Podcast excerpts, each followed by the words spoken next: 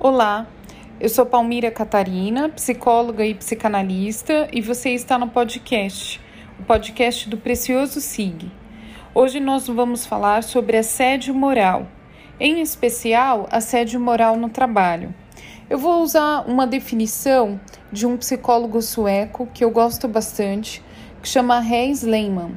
E ele vai dizer que o assédio moral é a deliberada degradação das condições de trabalho através do estabelecimento de comunicação não ética, ou seja, abusiva, que, se, que vai se caracterizar aí pela repetição por longo tempo de duração de um comportamento hostil que um superior ou colega desenvolve contra o indivíduo que apresenta como reação um quadro de miséria física, psicológica, social e duradoura.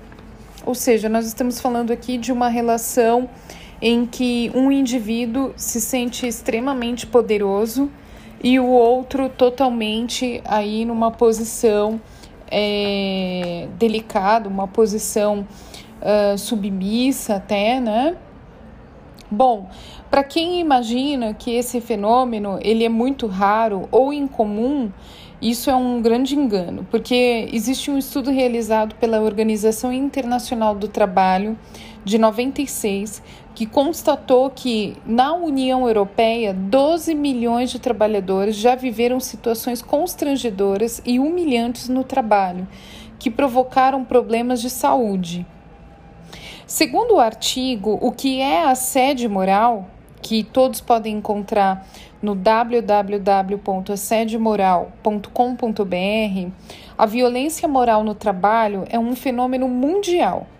Pesquisas realizadas em países como Alemanha, Finlândia, os Estados Unidos, Polônia, o Reino Unido, Escócia, Inglaterra, Irlanda do Norte e países do Gales apontam que a existência de distúrbios de saúde mental relacionados com as condições de trabalho são enormes, exageradas. As perspectivas são sombrias para as duas próximas décadas, pois, segundo a Organização Mundial da Saúde, a OMS, essas serão as décadas do mal-estar na globalização nas quais vão predominar depressões, angústias e outros danos psíquicos relacionados com as novas políticas de gestão na organização de trabalho e que estão aí vinculadas às políticas neoliberais. Bom, eu penso que é importante falar um pouco sobre a figura do agressor. O agressor, ele é retratado geralmente pela vítima como um ser perverso, que pratica um verdadeiro caos em sua vida. Ele é considerado um indivíduo antipático, invejoso, improdutivo, que por estar em um cargo superior não pensa duas vezes para pisar em seus subordinados. Ah, então, nós estamos falando aí é, geralmente de um mundo é, exterior que tem uma imagem de bondade, quando na verdade é uma pessoa autoritária, preconceituosa e discriminatória. Bom, a vítima. Vamos falar um pouco sobre a vítima. Pode-se dizer que o assediado é alguém que foi escolhido pelo agressor para se tornar vítima de seus caprichos popularmente é conhecido como bode expiatório.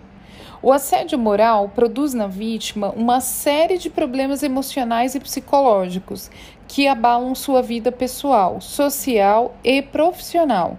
Geralmente, ela se submete ao agressor porque teme perder o seu trabalho e tenta lidar com a situação da melhor forma possível.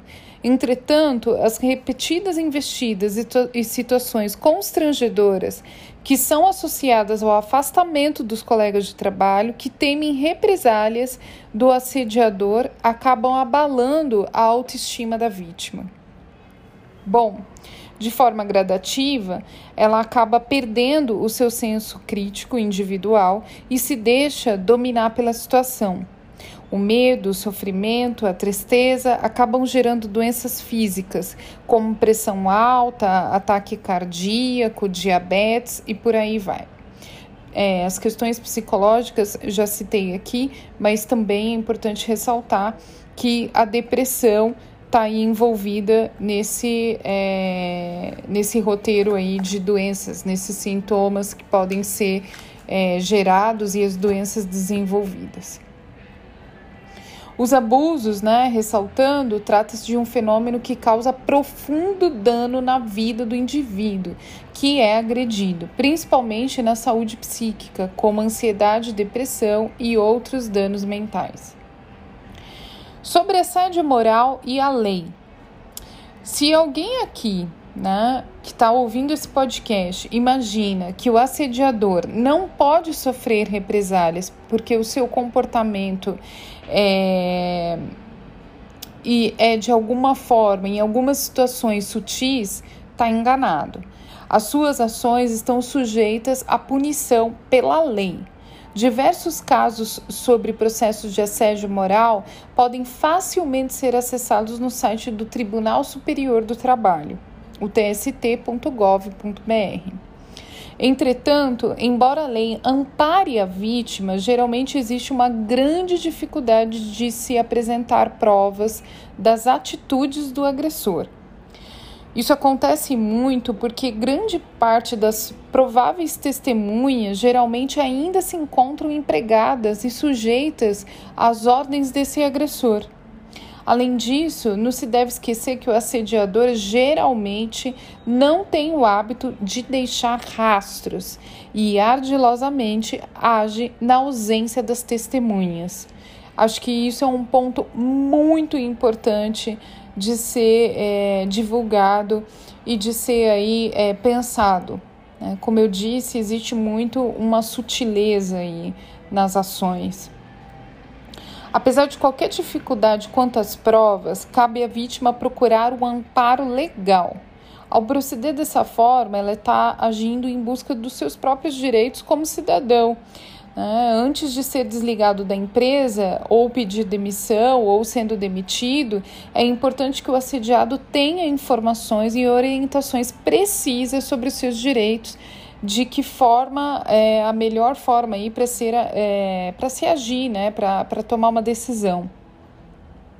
Bom, eu penso que é importante falar da cartilha do Ministério do Trabalho e do Emprego, Assédio Moral e Sexual no Trabalho, de 2013, que se encontra no portal.mte.gov.br.